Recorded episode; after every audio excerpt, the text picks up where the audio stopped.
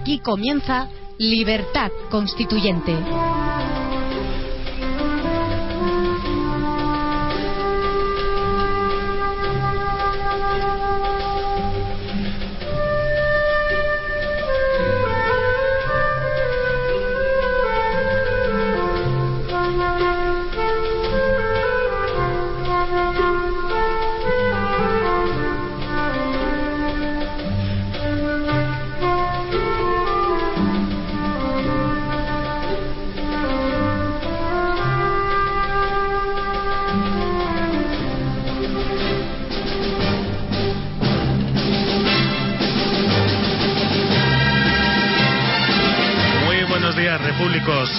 Las 8 y 2 minutos del martes 14 de febrero y esto es Libertad Constituyente, un programa dedicado al análisis, el debate y la instrucción política con los principios rectores de la verdad, la lealtad y la libertad.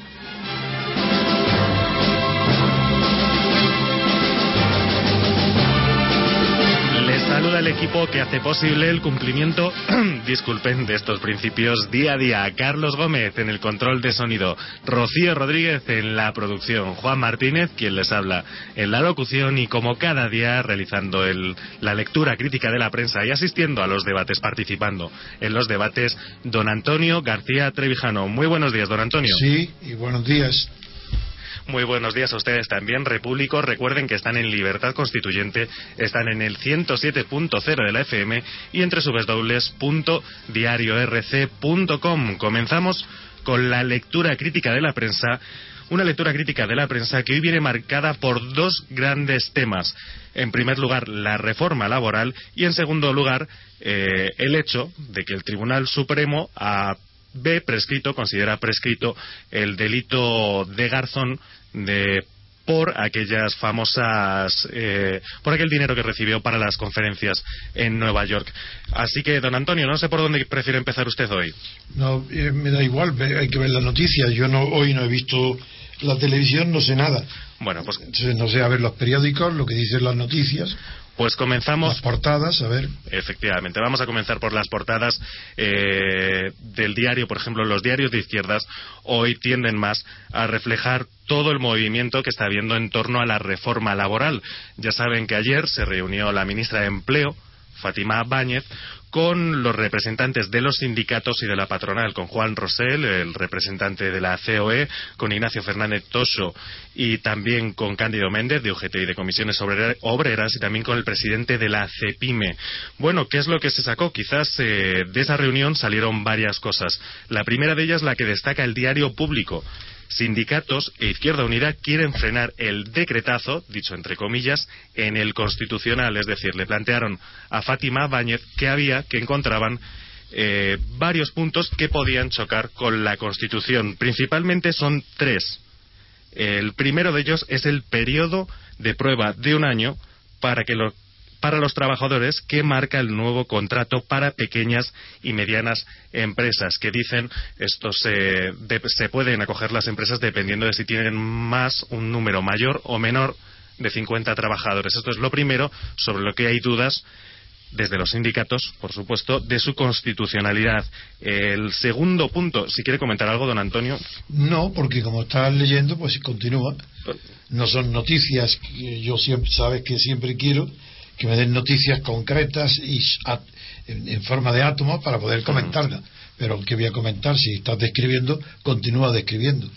Mm, bueno, pues esta sería la primera gran noticia. Sindicatos le plantean eh, plantean a la ministra de Empleo, Fátima Báñez, que han encontrado ciertas cláusulas que piensan son inconstitucionales. ¿Y sabes, sabes cuáles son? Sí, es las que son las que estaba describiendo que son inconstitucionales. Eso piensan, eso dicen, eso. No dicen eh, por qué, dicen que van en contra de la Constitución, pero no dicen qué. Sí, es lo que estaba describiendo. Pues, continúa, yo, yo no, he, no he captado en qué son anticonstitucionales. No sé qué precepto de la Constitución violan. Bien, bueno, yo tengo aquí, desde luego, no sé qué preceptos violan, tengo la, la postura que sostienen los sindicatos, desde luego. Sí, bien de acuerdo. Una noticia que, lo, que la consideran anticonstitucionales. Yo pregunto que por qué, qué, qué precepto mm. violan y no lo dicen. Pues, pues, continuemos. Bueno, muy bien, pues eh, pasamos cambiamos de noticia, nos vamos a más noticias. En el diario El País también, noticia de portada, dice que un tercio de las empresas de la bolsa ya pueden despedir barato. Se refiere a las 25 empresas del IBEX 25 que llevan los nueve primeros meses de 2011 en números rojos y que podrían abaratar el despido hasta con esta indemnización de 20 días. Bien, otra descripción. Sigo, sigue. Mm, muy bien, pues estas son las noticias.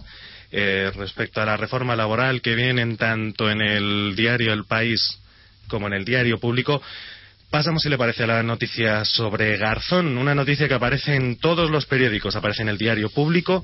El Supremo descubre ahora que la causa de los cursos de Nueva York estaba prescrita. También en el diario El País, el juez archiva la causa por cohecho, pero tilda a Garzón de delincuente. Y también el diario El Mundo, el Tribunal Supremo acredita el cohecho de Garzón, pero lo ve prescrito. Bien, esto es una noticia eh, muy importante y muy extraña. Algo falta eh, al conocimiento del público para que pueda comprender cómo puede haberse tardado tantísimo tiempo, haberse instruido una causa, estar en ella el acusado Garzón, estar los fiscales que estaban favorables a Garzón. Eh, ¿Cómo puede ser que hasta ahora nadie haya caído que está prescrito el delito.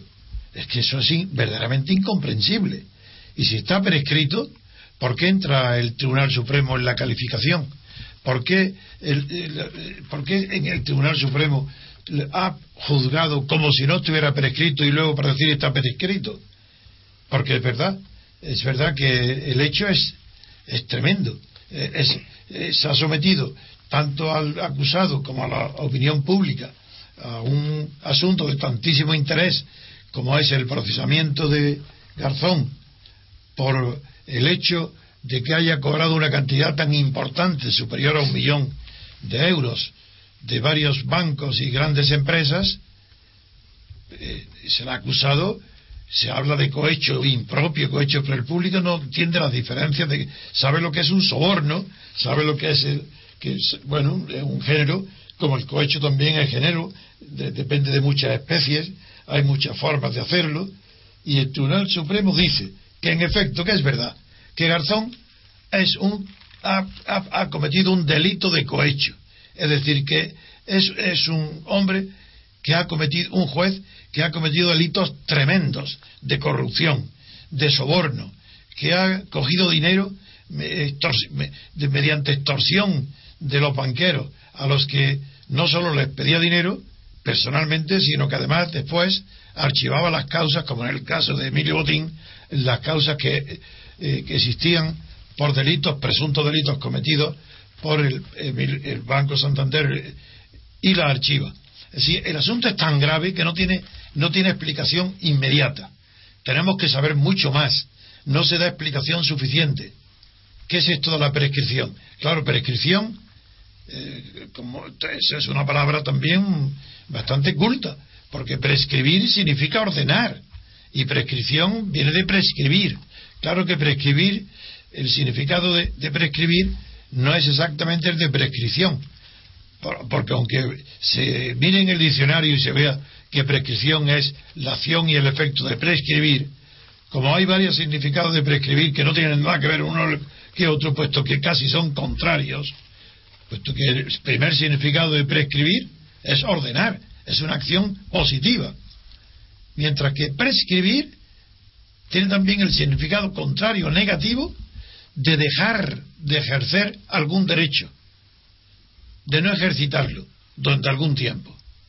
Y esto produce una verdadera eh, conmoción para los que no son abogados. Y es cómo es posible que si el derecho es la expresión eh, forzosa de la moral, porque la moral obliga solamente en conciencia, pero cuando se transforma en norma jurídica o en derecho, ya es, eh, ya es una moral forzosa, puesto que si no la cumple, sufre un castigo. La pregunta es, ¿cómo es posible que el derecho, siendo una expresión de la moral, contenga una institución como es esta que estamos hablando de la prescripción, que permite que se extinga el derecho, que, se extinga la acción, ¿Cómo se puede extinguir, cómo puede prescribir en el sentido de acabarse un derecho por el simple transcurso del tiempo sin ejercitarlo? Eso es inmoral. ¿Cómo va a ser si, si una persona presta dinero a otra y la que lo recibe, la que lo da a un plazo fijo y la que lo da no ejerce luego el derecho para reclamarlo? ¿Cómo, cómo no lo ejerce en un tiempo determinado? ¿Cómo explicar que se extinga la obligación de devolver el dinero recibido cuando el acreedor lo reclama y ya dice no, no, ya es tarde, usted lo ha reclamado fuera de tiempo? Eso es una inmoralidad. ¿Cómo explicar esa inmoralidad? Ah, amigo, para ahí interviene que por encima el derecho no es la expresión de la moral. En todo, en todo caso, sería la, la expresión de la moral social, que es diferente de la moral individual, que es la ética. No, la moral social sería en la que las costumbres, la expresa las costumbres sociales. Y la costumbre, en el sentido del de, de, la, moral de las costumbres, subordina el ejercicio de los derechos a un principio superior al de la moralidad individual. Ese principio superior, los que no son abogados, es muy difícil que lo entiendan, pero se llama un principio de seguridad del tráfico y la seguridad, el principio de seguridad exige que los derechos se ejerciten en tiempos limitados, ya que si no se ejercitaran en ese tiempo, si fueran indefinidos, produciría un desconcierto social, no habría nunca seguridad en los derechos adquiridos, siempre podrían perderse derechos. Y se ponen unos límites al derecho, en aras se sacrifica la moral, en aras del principio de seguridad de las instituciones, de las situaciones y del tráfico mercantil o del tráfico civil. Esa es la razón que justifica el derecho de prescripción como algo superior a la moral individual en nombre de seguridad del tráfico. Pues bien, ¿qué seguridad del tráfico se protege cuando se, se denuncia un hecho delictivo y, el, perjudicado alega o de oficio se estima que ha prescrito, ¿cómo se puede estimar de oficio si nadie lo alega? ¿Por qué no lo ha alegado Garzón durante todo el tiempo que ha durado la instrucción de este procedimiento? ¿Por qué no lo ha alegado el fiscal? Ah, y ahora de repente el fiscal lo denuncia porque no lo ha hecho antes. Faltan aquí, evidentemente, faltan información, faltan hechos algo estamos moviéndonos en el vacío, algo no comprendemos. Esto no basta con decir, además, si el tribunal considera que ha prescrito, ¿por qué entra en el examen? Aunque haya trabajado durante tanto tiempo y ha llegado al convencimiento que el delito se ha cometido, pero ya no se puede perseguir, no se puede sancionar, no se puede castigar, porque el tiempo para ello ha prescrito, que eran tres años, ha sido el tiempo, durado más de tres años, eso no le ha impedido al tribunal, y no se entiende por qué, ha entrado en la calificación del delito, para decir, sí señores, es un delito consumado, perfecto como delito, hay un delito, de cohecho, en virtud del cual el señor Garzón se ha enriquecido en razón de su cargo de juez, exigiendo, pidiendo dinero a las personas que podían entrar, a las personas jurídicas, los bancos, que podían entrar en su juzgado y por razón de su juzgado ha recibido una cantidad enorme de dinero de la que ha disfrutado a él y su familia.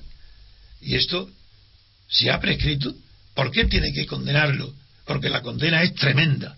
Eh, eh, el Tribunal Supremo ha dicho este hombre es un indeseable como juez, porque se ha enriquecido, se ha vendido como juez, ha vendido su profesión de juez. Y no yo no comprendo por qué es verdad que yo también sé como abogado que, el delito ha existido, que en efecto está aprobado con la documentación existente. Es verdad que no hay disculpa alguna ni eximente alguno, pero si ha prescrito, sobran todas las palabras. Pero de verdad, sobran todas las palabras.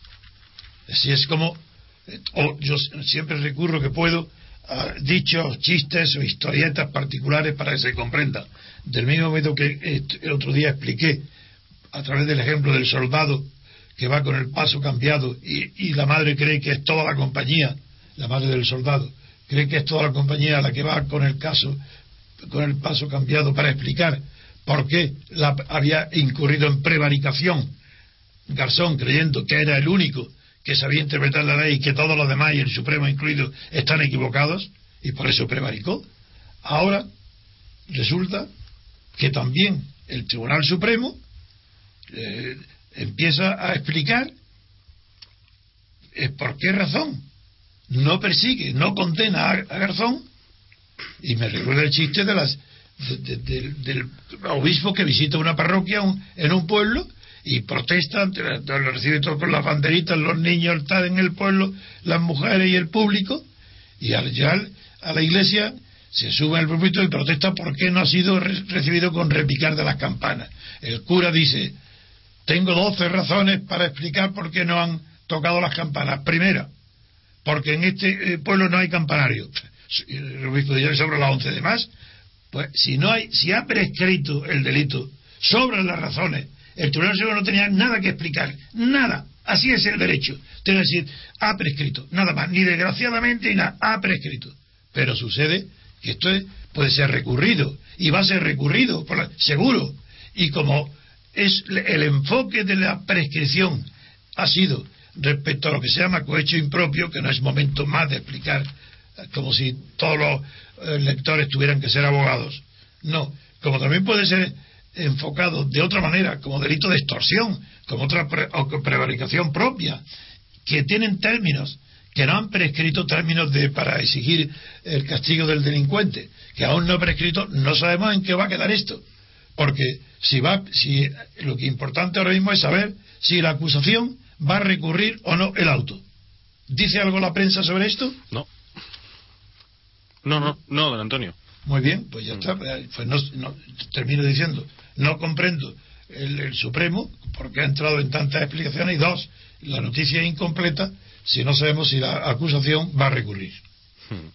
Bueno, pues también el diario El Mundo, la fotografía de portada que utiliza es una, una fotocopia, una fotografía de una factura de un restaurante de Nueva York, un restaurante llamado Solera, en el que dicen Garzón invitó a cenar a, a 25 personas, entre ellas miembros ilustres, como Felipe González o Henry Kissinger. Y además eh, destaca el diario El Mundo la invitación de Garzón, dice, al señor X. Eh, dice el diario El Mundo eh, que tras la vuelta a los juzgados de Garzón, después de ser diputado con González en el 94, sugirió que el presidente del gobierno, eh, Felipe González, era el máximo responsable, el señor X, de los GAL. Muy bien. Ah, eso es importante, pero bueno, pero ahora buena hora manga verde. Es decir, aquí viene ahora ya el mundo dar noticias de un delito que ha prescrito. Bueno, está bien que se vea la noticia para que se comprenda hasta qué grado de sinvergonzanería llegó eh, el juez de Carzón. Eh, eso está bien que lo diga, pero ya, ya no puede hacerse ninguna acción contra él, por el salvo recurrir lo que ha decretado el Supremo. Mm. Bueno, pues eh, en cierta relación con, con Baltasar Garzón, ayer declaró ante la Comisión de Justicia del Congreso de los Diputados el presidente del Supremo y del Consejo General del Poder Judicial, que es Carlos Díbar, el diario El País trae una noticia que relaciona a ambas personas, a Carlos Divar y a, Baltasar Garzón. Dice que el titular es el siguiente. El presidente del Poder Judicial ataca a quienes criticaron la condena al juez. Nos aclara en el texto, en el cuerpo del artículo, que no pronunció el nombre de Garzón en ningún momento, pero que sí hizo una defensa de la sentencia que tomó el Tribunal Supremo. Bien, de acuerdo, como también la hemos condenado todos nosotros, también digo y era ahora. ¿Por qué ha tardado tanto? ¿Por qué Carlos Divar no ha atacado de verdad a los por qué no ha llamado a declarar a los magistrados y fiscales que se han manifestado delante de la, del Tribunal Supremo llevando fascistas al Tribunal Supremo? No, no, no. A nosotros no nos va a engañar Carlos Divar. Este hombre, este hombre no actúa con arreglo a la ley y al derecho, no está haciendo, hace uso del ejercicio de sus funciones para ordenar la vida judicial, y es un hombre responsable del malestar que existe, uno de los principales responsables del malestar que existe en toda la magistratura, en toda la, institución judicial, por la abominable actuación de magistrados y fiscales en contra de las del Tribunal Supremo. Y es también el responsable del malestar del portavoz de Esquerra Republicana en el Congreso de los Diputados, de Joan Tardá, con quien por terminar de hablar de la comparecencia... ¿Quién, es responsable y quién de qué? del malestar, ahora se lo explico. Eh, querido hilar estos dos temas, Joan Tardá es el diputado, es el portavoz de Esquerra Republicana en el Congreso de los Diputados. Estuvo ayer presente en la comparecencia de Carlos Díbar y mantuvieron eh, una tensa conversación sobre... ¿Un sí, un rifirrafe, efectivamente. Joan Tarda eh, le dijo a Carlos Díbar que le preguntó por la causa de que la Administración de Justicia sea cada vez más castellanista, dijo, ah, castellanista, al reducirse el número de resoluciones que se dictan en Cataluña en, catalán. Y Carlos Divar le respondió que, él, cuando era juez de instrucción, que recibía declaración a cada imputado en su lengua y que llegó a buscar un traductor de mandinga. Eh, esto, eh, pues la verdad es que... Perdona, no, puedo esperar más. Este Carlos Divar es un imbécil, además de además de un mal juez y de un mal es un idiota total. Pero ¿qué es esto? ¿Qué demagogia? Que un catalanista que le imputa o que le pide explicaciones que por qué no se traducen o, se imparte justicia en catalán, él dice que él, claro, que tiene razón, no solo tiene razón el que lo hace, sino que él mismo, cuando actuó de juez, pues, pues tenía un traductor, había pedido un traductor para el mandinga. Yo no sé lo que es el mandinga sería algún africano, debe ser, no sé lo que es. Es un idioma africano, efectivamente. Bueno, y entonces eh, eh, hay que impartir, eh, pero esto es una locura. Es una locura. Este individuo tenía que estar fuera de la, de la carrera judicial por esas palabras. Vaya jefe judicial. Se imparte la justicia en, en español, ni que castellano. Y, y, es verdad que en, en, las en, en, Cataluña ni siquiera hay la disculpa de que no entienden el, el español, porque el español en Cataluña lo, lo habla todo el mundo.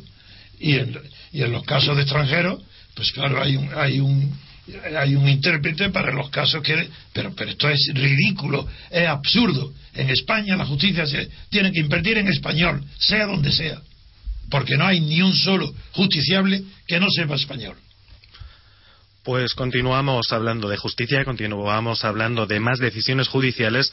Eh, la Audiencia de Madrid se, acogió a uno de los argumentos de la defensa del ex jefe de los TEDx. La Fiscalía se aparta en el caso Manzano, es el titular del diario El Mundo. Ya saben que el diario El Mundo llevaba durante varias semanas hablando sobre el juicio al jefe de los TEDx por posible destrucción de pruebas. Bien, eh, la Audiencia de Madrid finalmente archivó la causa, dice por aplicación del principio de cosa juzgada que implica que impide que unos mismos hechos sean enjuiciados dos veces por órganos judiciales diferentes.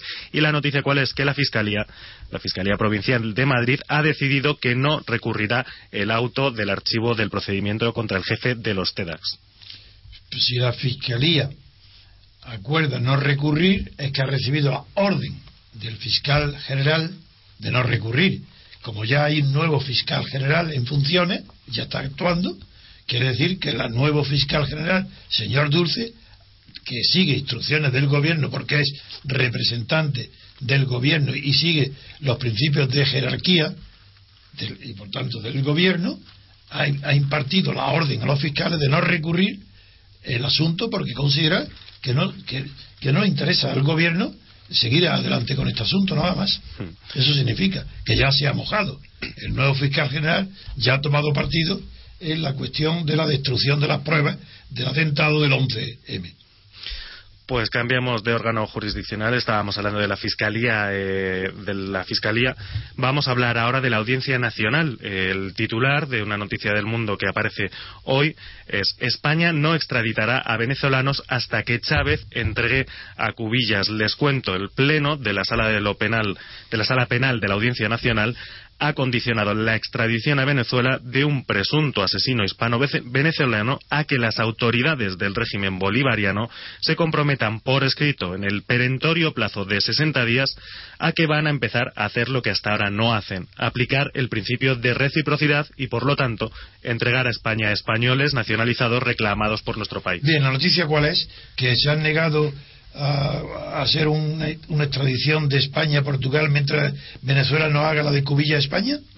Pues ya está, esa es la noticia. ¿De acuerdo? Bien, nada más. No hay comentario. No, no, es que la noticia es la noticia, no la literatura de la noticia. Es que hay que aprender de verdad a, saber dar la noticia. La noticia es muy corta. Venezuela se niega a entregar un preso a España. No, España se niega a entregar un preso eh, reclamado por Venezuela, a extraditarlo, mientras Venezuela no entrega a Cubilla a España. Punto. Esa es la noticia. Pues muy bien, ya estamos informados. Muy bien, pues si no hay ningún comentario, vamos a hacer una pequeña parada para publicidad y enseguida volvemos aquí en Libertad Constituyente, en el 107.0 en www.diariorc.com. De 8 a 10 y media de la mañana, Libertad Constituyente.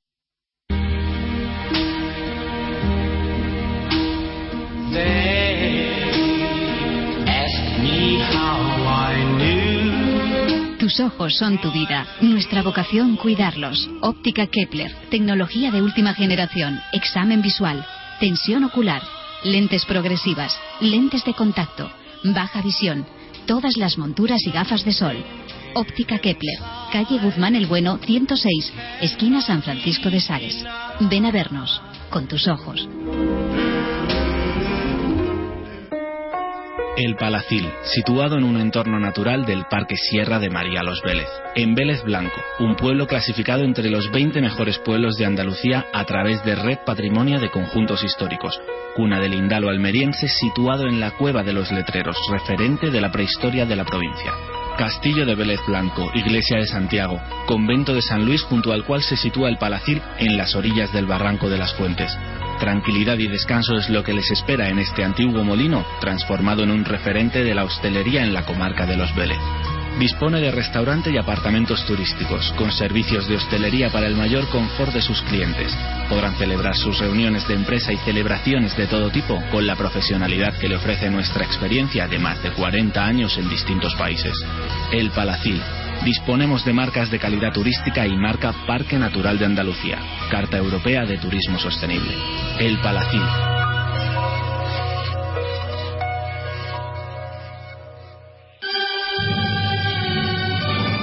A los ojos. ¿Los dejarías en manos de cualquiera? Cirugía Ocular de Madrid a tu lado, uno de los más modernos e integrales servicios de oftalmología de nuestro país. Todas las especialidades dirigidas por brillantes y prestigiosos profesionales. Área de oftalmología general, cataratas, patologías de la retina, glaucoma, cirugía refractiva, oftalmología pediátrica, cirugía ocular de Madrid. Plaza del Conde del Valle Suchil, número 6, teléfono 91 591 3019. Cirugía Ocular de Madrid. Mírate a los ojos. ¿Los dejarías en manos de cualquiera?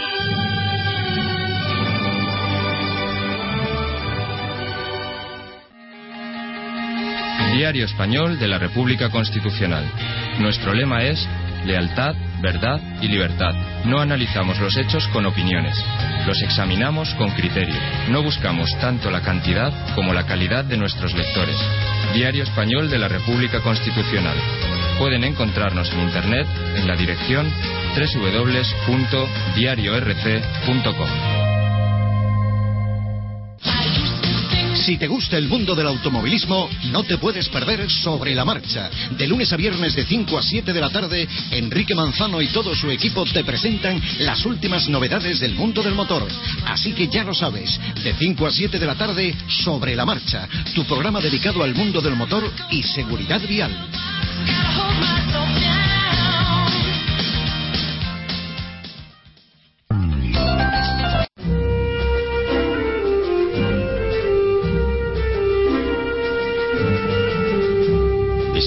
También Libertad Constituyente en www.diariorc.com o en www.radiolibertad.com. Continuamos en Libertad Constituyente, martes 14 de febrero, San Valentín, pasando, realizando la lectura crítica de la prensa. Acudimos ahora a otra noticia del diario El Mundo que está relacionada con el Duque de Palma, con Iñaki Urdangarín. La policía eleva a 7 millones las facturas falsas de Urdangarín y Diego Torres. Don Antonio. Pues, otra bien, descriptivo, no tengo que decir muy bien, ¿de acuerdo? Otra, eh, como la actividad delictiva de Urdangarín ha sido feroz, ha sido más sistemática, eh, ha sido tan sistemática como cuando jugaba al balonmano, eh, que no hacía otra cosa más que parar, parar y tirar balones, pues desde que se casó con la princesa parece que no ha cesado más que de chantajear hacer falsedades, robar dinero y de hacer todo tipo de delitos con todas las modalidades, aprovechándose de su nombre, de pertenecer a la familia real, para extorsionar, para chantajear, para obtener dinero por cualquier medio, eh, donde evidentemente ha excluido la violencia o la amenaza, porque eh, era implícito que si pertenece a la familia real, pedía dinero y se lo daban por su condición de tal. Es como Garzón, en el caso anterior que hemos examinado, aunque haya prescrito la acción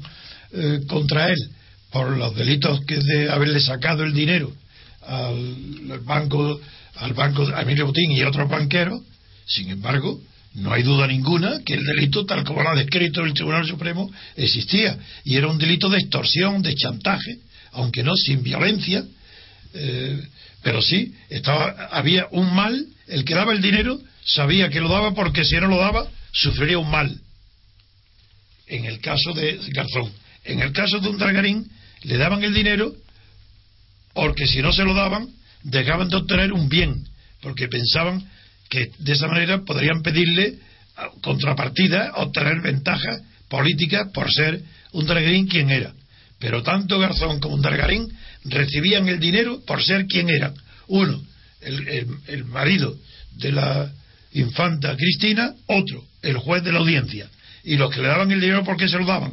Uno, por si, como sucedió a Garzón, por si algún asunto del banco de los banqueros acudía a la audiencia que fuera eh, archivado, que no se le persiguiera, como sucedió, y un Dargarín para obtener favores eh, para obtener bienes, ventajas, eh, los ilegales, por supuesto, todos los que concurrían a alguna empresa pública, como fue en Mallorca, Valencia, Club de Fútbol, etcétera, y las cantidades de centenares de falsedades que ha cometido. Es decir, los abusos de, de confianza que hacía mm, un Dragarín se tradujeron en centenares y centenares de actos delictivos, de falsificación de documentos, de estafas, de fraudes, de, todo que conducían la misma finalidad de enriquecerse por ser quien era.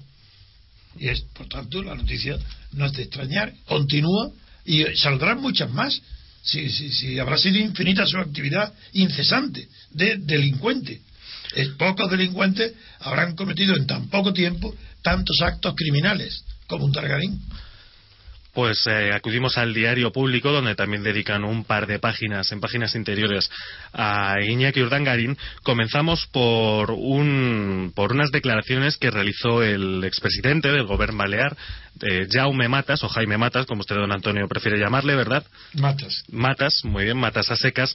Eh, unas declaraciones que realizó en el programa Salvados que se emitió este domingo en la televisión. Las declaraciones que se destacan son las siguientes. Dijo Jaume Matas al duque de Palma, evidentemente, a la hora que hubiera querido y como hubiera querido. En ese sentido, claro que no todos somos iguales.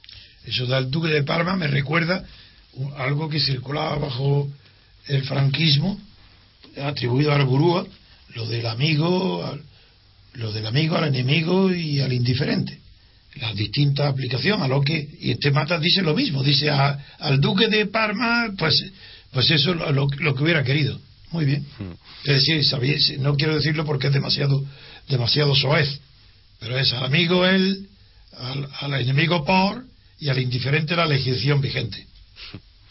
Muy Perfecto. Bueno, barra libre para Iñaki Urdangarín, que defendía Ya me matas y que además decía en esa misma entrevista que no pasó nada que no pase en otra comunidad. Dice, ni es especial ni se puede identificar con el Partido Popular. Eso es gravísimo.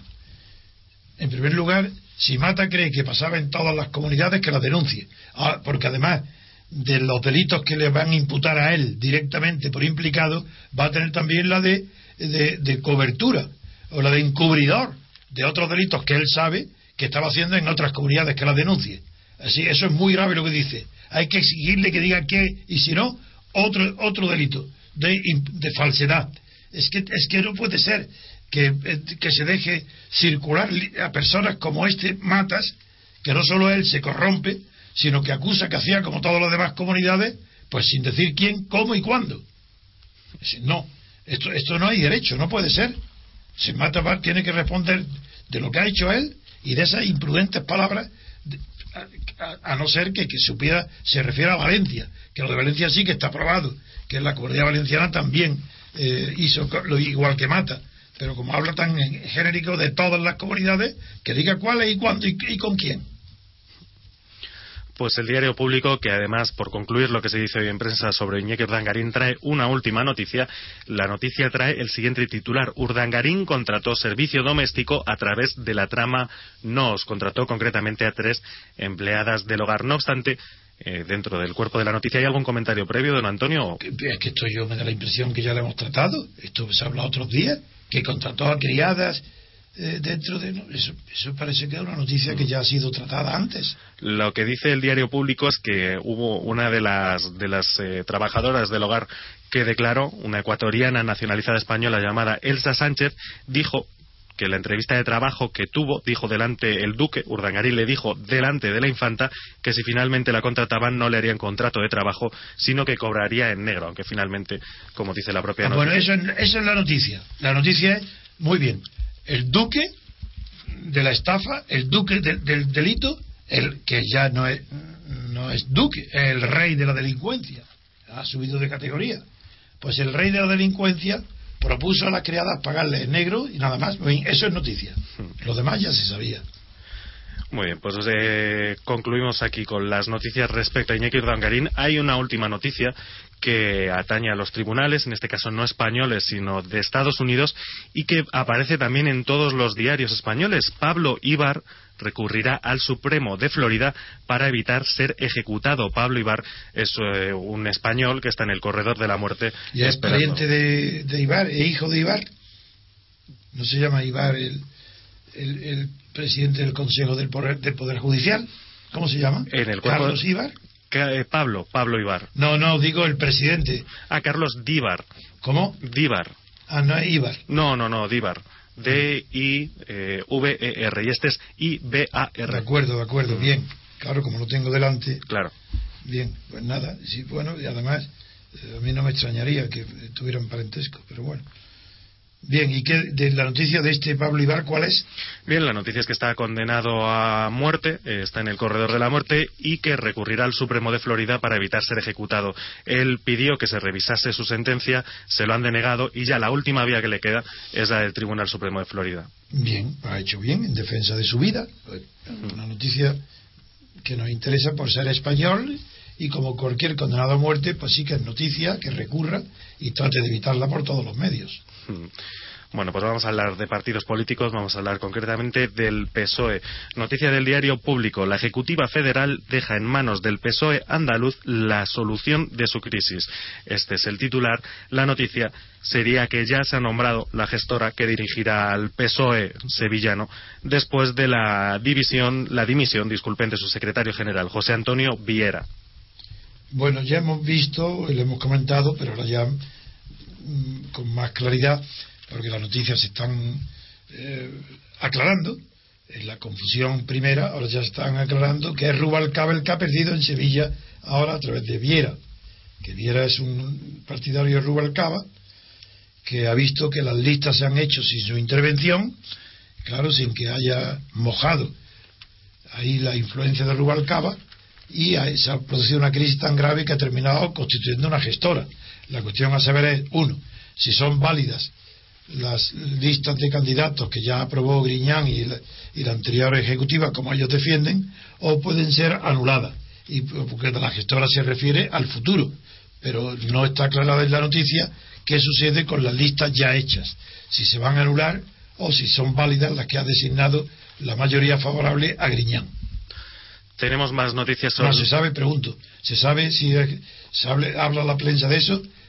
De las... No, la, única referencia que tenemos en prensa es que Elena Valenciano eh, dijo ayer que por lo menos hasta primera hora de la tarde no había nadie que hubiese imputado o impugnado las listas. Ah, pues es importantísimo.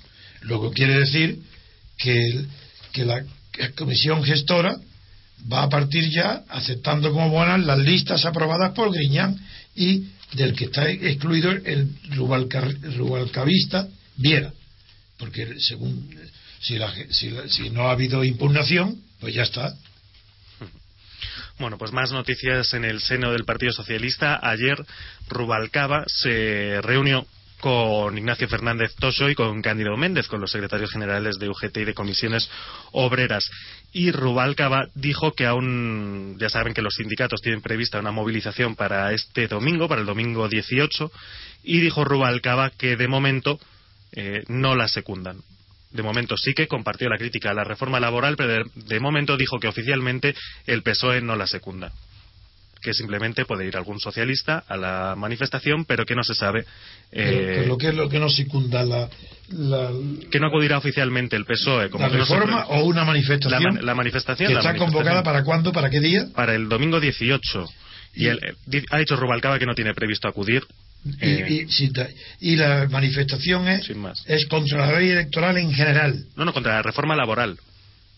Digo, eh, contra la reforma, la, perdón, sí, sí, claro, Sí. contra la reforma eh, eh, Laboral. laboral en general, ¿no? No contra determinados aspectos, sino en general contra la ley de reforma Sí, no- electoral, ¿no? Sí, sí. Bueno, y laboral. para el domingo día, 18. el día 18. Sí. Y la noticia es que Rubalcaba ha manifestado que no acude. No, el de momento ha dicho que no irá. Pues de momento quiere decir que el Partido Socialista tiene miedo de manifestarse, de tomar partido al lado de los sindicatos. Y sin darse cuenta que estos dos individuos, que como Castor y Paulus negativos, figuran en el firmamento de las estrellas de la política española, pues estos dos que siempre me han unido a todos lados han convocado una manifestación, primero, porque no se atreven a convocar una huelga. Dos, porque no tienen claro cuál es va a ser la actitud de la clase trabajadora ante la ley eh, de reforma laboral aprobada. Tres, porque están solos que ni siquiera los acompaña el Partido eh, Socialista, como Rubalcaba acaba de declarar. Y nos falta por saber si Izquierda Unida le quedan fuerzas para que, además de manifestarse ante el Supremo a favor de Garzón, llamando fascistas a los miembros del Supremo, le quedan todavía fuerzas y categoría moral para asistir a la manifestación convocada para el domingo contra la ley de reforma laboral. Eso es lo que falta por saber. Bueno, pues eh, pasamos a otra noticia, pasamos a otra noticia del diario El País que lleva dos días apareciendo en portada. Eh, hoy aparece con el siguiente titular. El número dos de empleo falseó su currículo tres legislaturas. Eh, esto alude a Tomás Burgos, que es el secretario de Estado de Seguridad Social, que decía en su currículo eh, ante el Congreso de los Diputados que era médico. Eh, en un momento llegó a decir que era cirujano también y nunca terminó la ¿Y carrera. qué cargo tenía? ¿Secretario? Secretario de Estado de Seguridad Social. Qué barbaridad.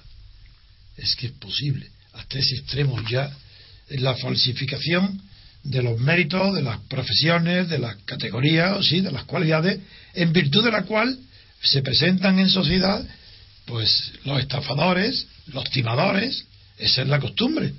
Así un timador, un estafador, pero pues se presenta con títulos superiores para dar confianza. Y este Tomás Burgos se presenta como médico nada menos que ante un cargo nacional como secretario de Estado de la, de la Seguridad Social, un cargo tan importantísimo, nada menos que con categoría casi de ministro, secretario de Estado, es casi un, cuasi ministro, falsificando su profesión. No es- y se ha acreditado que no es que no es médico, ¿qué es? Dice algo en la prensa. No, no dice lo que es, dice lo que no es, que, que- que es médico, que es ni médico ni cirujano, que... Pero tiene el, tiene el bachiller, sabe leer, sabe leer y No, bueno, él, él sí, sí, sí, él de hecho accedió a la carrera de medicina, lo que pasa es que Ah, no la... eso- eso pregunto, ¿qué Sí, sí, dicen que es? Él accedió a la carrera, lo que pasa es que no la terminó. Ah, bueno, fue estudiante de medicina. Fue estudiante en la Universidad de Eso. Valladolid. Y no la terminó por suspenso, dice algo, No sabemos por qué no la terminó. no, se- no dice, no dice que no, No, la terminó no. porque fue suspendido, porque no tenía medios, porque se cansó de estudiar, No, no, porque no. no lo intentó. No, no, no dice nada, ¿no? No, no, bueno, no pues ya estamos libres de pensar lo que queramos de este sinvergüenza, otro más.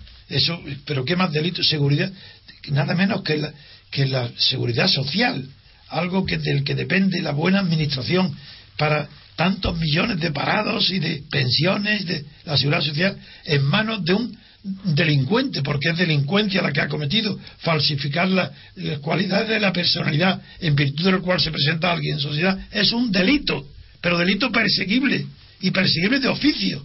Este hombre donde tiene que estar es en la cárcel, pensando que no hay timadores por mucho menos, por menos motivo. Este ha sido un timador. ¿Ha timado a quién? A toda la clase política. ¿Y de quién es del PSOE? Es del Partido Popular. Ah, Partido Popular. Bueno, pues ya está. Es lo que faltaba. Es decir, la corrupción en los partidos es total. Es decir, no solo por los actos que, que, tienen, sino porque qué filtro ha pasado este hombre, Tomás Burgos, en el Partido Popular para que nadie advirtiera que no era médico. Es que no tenía un amigo en el Popular. ¿De dónde es? ¿De qué ciudad? ¿De qué? Es una ciudad pequeña, grande de Madrid, para ver cómo ha podido pasar desapercibido un hecho tan grave de que este hombre ha simulado ser médico cuando no lo es. ¿De dónde, de dónde es? Dice dónde ha estudiado, en qué universidad. Sí, sí, en, la Universidad de Valladolid. Pues eso, estoy preguntando datos, porque no se comprende, no hay nadie de Valladolid que no haya denunciado al Partido Popular que este hombre no era médico. Pues sí, pues que vaya suerte que ha habido, que lo único que ha hecho es engañar al Partido Popular, engañar a los estados, engañar a los españoles, pero menos mal que no ha operado del corazón en un, en un quirófano a ningún enfermo, porque él también hubiera sido capaz de hacerlo. Bueno, pues nos quedamos con esto. Vamos a hacer una pequeña parada para publicidad y a la vuelta continuaremos con la lectura crítica de la prensa y con toda la información internacional aquí en el 107.0 en www.diariorc.com en Libertad Constituyente. De 8 a 10 y media de la mañana, Libertad Constituyente. Escuche también Libertad Constituyente en www.diariorc.com o en www.radiolibertad.com. Continuamos en Libertad Constituyente con la lectura crítica de la prensa con don Antonio García Trevijano y comenzamos a analizar la información internacional que aparece en la prensa diaria de hoy. Comenzamos por el país que más tinta está haciendo, está haciendo gastarse a los redactores de los diarios españoles. Comenzamos hablando de Grecia, comenzamos hablando de una noticia del diario El Mundo con el siguiente titular. La palabra de Grecia no vale en Europa. ¿Qué noticias esconde tras este titular? Bueno, pues que el comisario de Asuntos Económicos, Oli Rehn, recordó ayer que solo se han dado uno de los tres pasos exigidos para que el miércoles el Eurogrupo desbloquee las ayudas a Grecia. ¿Cuál es el paso que se ha dado y cuáles son los dos que no? El paso que se ha dado es la aprobación en el Parlamento de las reformas eh, que quería la Troika. los dos que no se han hecho son, en primer lugar, eh, los principales líderes del país tendrán que firmar un escrito con el compromiso, es decir, que firmen un compromiso de, lo que, de que lo seguirán a rajatabla. Y la tercera condición es detallar esos 325 millones de euros que aún no se ha detallado de dónde se sacarán. En principio se iban a sacar de las pensiones, de las pensiones eh, mayores de 1.000 euros. No se llegó a ese acuerdo. El gobierno heleno ha dicho que lo sacará del presupuesto de defensa. Don Antonio. ¿La cifra es 325? Sí. Bien. Eh, ya se sabía. Se sabía que la noche de los incendios, la espantosa noche de la destrucción del, no se sabe del, pero desde luego de un, de un, de un valor enorme el patrimonio que ha sido destruido, eh, que esa noche no era la definitiva, que con eso no se, no era el precio que había que pagar para que eh, salvara a Grecia de la quiebra, puesto que la entrega de la segunda parte del rescate eh, no, había, no se habían cumplido con la aprobación en el Parlamento de las medidas acordadas en Bruselas, con eso no bastaba. Hacía falta que además los, eh, los jefes de cada partido se comprometan por escrito a respetar lo que han prometido, lo cual no es difícil, puesto que de la, eh, todos los jefes de partido han cumplido, han aprobado lo que les pedía Bruselas solamente, aunque han expulsado a 72 diputados, que dije ya que, representa el 25% de la Cámara, lo han expulsado por no aprobar lo que los jefes de partido han aprobado, no creo que sea difícil que estos jefes de partido se comprometan por escrito a, a, lo mismo que ya de palabra han aprobado en el Parlamento. Pero en cambio, sí que no está nada claro cómo y de dónde van a extraer 325 millones, 325 mil millones más de lo que se llama recortes. ¿Cómo lo van a detallar? ¿De dónde? Eso ya es muy difícil, porque yo creo que al detallarlo se le está pidiendo que declaren públicamente a quién le van a quitar 325 millones, puesto que si han dicho que está en el presupuesto, pues a alguien le, se lo van a quitar. Pues ya podemos imaginar lo que puede pasar en Grecia si comparado con lo anterior hemos visto la, la reacción de la población y de los y de los militantes de los partidos, de todos los partidos, porque si todos los partidos han conocido bajas de diputados disidentes que no votaron como le pedían su jefe, en la calle sucedía lo mismo. En el salvajismo destructivo ha intervenido toda la población, quiero decir, no toda la población, representantes políticos de todos los partidos. Y ahora es como una provocación. Al detallar los 325, o lo hacen en un día de un solo golpe, o cada, cada publicación que hagan de un ahorro va a ser otro, otro estallido de violencia. Es tremendo lo que está sucediendo en Grecia. Además, demuestra una falta de dirección y de inteligencia política, además de la corrupción de la clase política enorme, porque es injusto lo que está sucediendo en Grecia.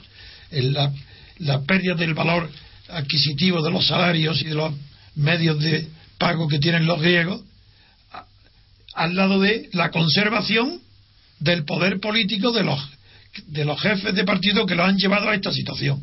Es horrible lo que está pasando y no se merece el pueblo griego, ningún pueblo se merece este castigo tan grande por parte de sus dirigentes políticos. Porque a quien había que castigar era a los dirigentes políticos, a la clase política. Como dije ayer, que en Grecia está demostrado que forma un cuerpo sólido del que están, en el que están incluidos todos los partidos políticos, desde la extrema derecha hasta la extrema izquierda, están incluidos en la clase política. Y ellos son los que tenían que pagar el precio de lo que está sucediendo en Grecia, no el pueblo. Claro que el pueblo tiene la culpa de votarlos, pero eso no justifica que por culpables que sean de haber votado y confiado en ellos, ahora merezcan la ruina, el suicidio, la destrucción. No, no, el castigo es demasiado exagerado. Pues eh, cambiamos de país, abandonamos Grecia y nos vamos hasta, hasta, bueno, en realidad nos vamos a varios países. ¿Qué pasa en Siria? Eh, bueno, iba primero, iba primero con la tensión que está habiendo entre Israel e Irán. Bueno, muy bien, de acuerdo. Porque ayer precisamente hubo dos atentados contra Israel en las, en las embajadas de Nueva Delhi, eh, donde explotó un coche bomba causando cuatro heridos, y en la embajada de Georgia, eh, un atentado que, cuya bomba fue interceptada a tiempo. ¿Cuál es? Nueva Delhi es Pakistán y el otro Georgia en, la, en la, capital de Georgia. En Tbilisi, sí. En Pero en la antigua República Soviética, Georgia. Sí. ¿Ha habido un atentado? Un atentado contra la embajada de Israel. Eh, nadie, de momento nadie, eh, o por, lo menos Irán no ha reivindicado el atentado, pero Netanyahu. ¿Cómo, cómo Irán? ¿Qué tiene que ver Irán con Georgia? A eso voy, pero Netanyahu eh, ha acusado directamente a Irán de los atentados. Al menos esto es lo que dice el diario El País, titular del país. Netanyahu acusa a Irán de terrorismo. suele ser un hombre sincero suele muy de extrema derecha, pero no suele mentir o suele, y, y, tiene buena información. Pero me extraña que esté acusando de responsable de los atentados a Irán. No, no, yo, no es muy creíble esa noticia. En cambio, sí que es muy creíble el interés de Israel en cargar sobre Irán todo lo malo que pueda suceder en, por, por allí y todo lo, todo lo violento pero la verdad mm, no es una noticia que se pueda creer fácilmente. Irán está en una situación tan grave de aislamiento, está en una situación tan peligrosa de poder ser atacada, invadida, incluso ser víctima de un ataque preventivo, de una guerra preventiva, que no la creo capaz al gobierno de Irán de, provocar más cometiendo atentados contra Israel. Yo, la verdad, no lo creo. Pues otra, noticia me parece que nos hemos quedado ya sin tiempo. Bueno, nos hemos quedado sin tiempo. Teníamos una noticia sobre Siria también, eh, por si quiere hacer algún último comentario. No, Siria, a ver, rápido Siria ah. y las elecciones primarias de Estados Unidos. no hay noticias sobre las elecciones primarias de Estados Unidos. En la prensa nacional sin noticias sobre Siria. La alta comisionada para los derechos humanos de la ONU, Navi Pillay, eh, denunció que el régimen sirio se ha envalentonado como resultado de la incapacidad del Consejo de Seguridad de la ONU de adoptar una decisión conjunta eh, respecto a Siria nada, eh, eso es una nada, eso no es noticia, eso es simplemente un ataque más a, la ONU, pero la ONU no tiene, si la ONU quiere condenarle, pero si no está sometida a las presiones del boicot en el Consejo de Seguridad de Rusia y China, y, Obama ahora, claro, puede estar, Obama sí que se ha retirado, sí que se retira de Siria, pero se retira de, primer plano, y eso puede envalentonar y en el sentido de que está dando seguridad al gobierno sirio de que por la fuerza no va a ser derribado y si por la fuerza no se va a ser derribado, ningún gobernante se va del poder voluntariamente. Pues hasta aquí eh, la lectura crítica de la prensa. Vamos a hacer una parada para publicidad y a la vuelta estará con ustedes Consuelo Martínez Cicluna con el debate político. Hasta ahora, repúblicos. Están escuchando Libertad Constituyente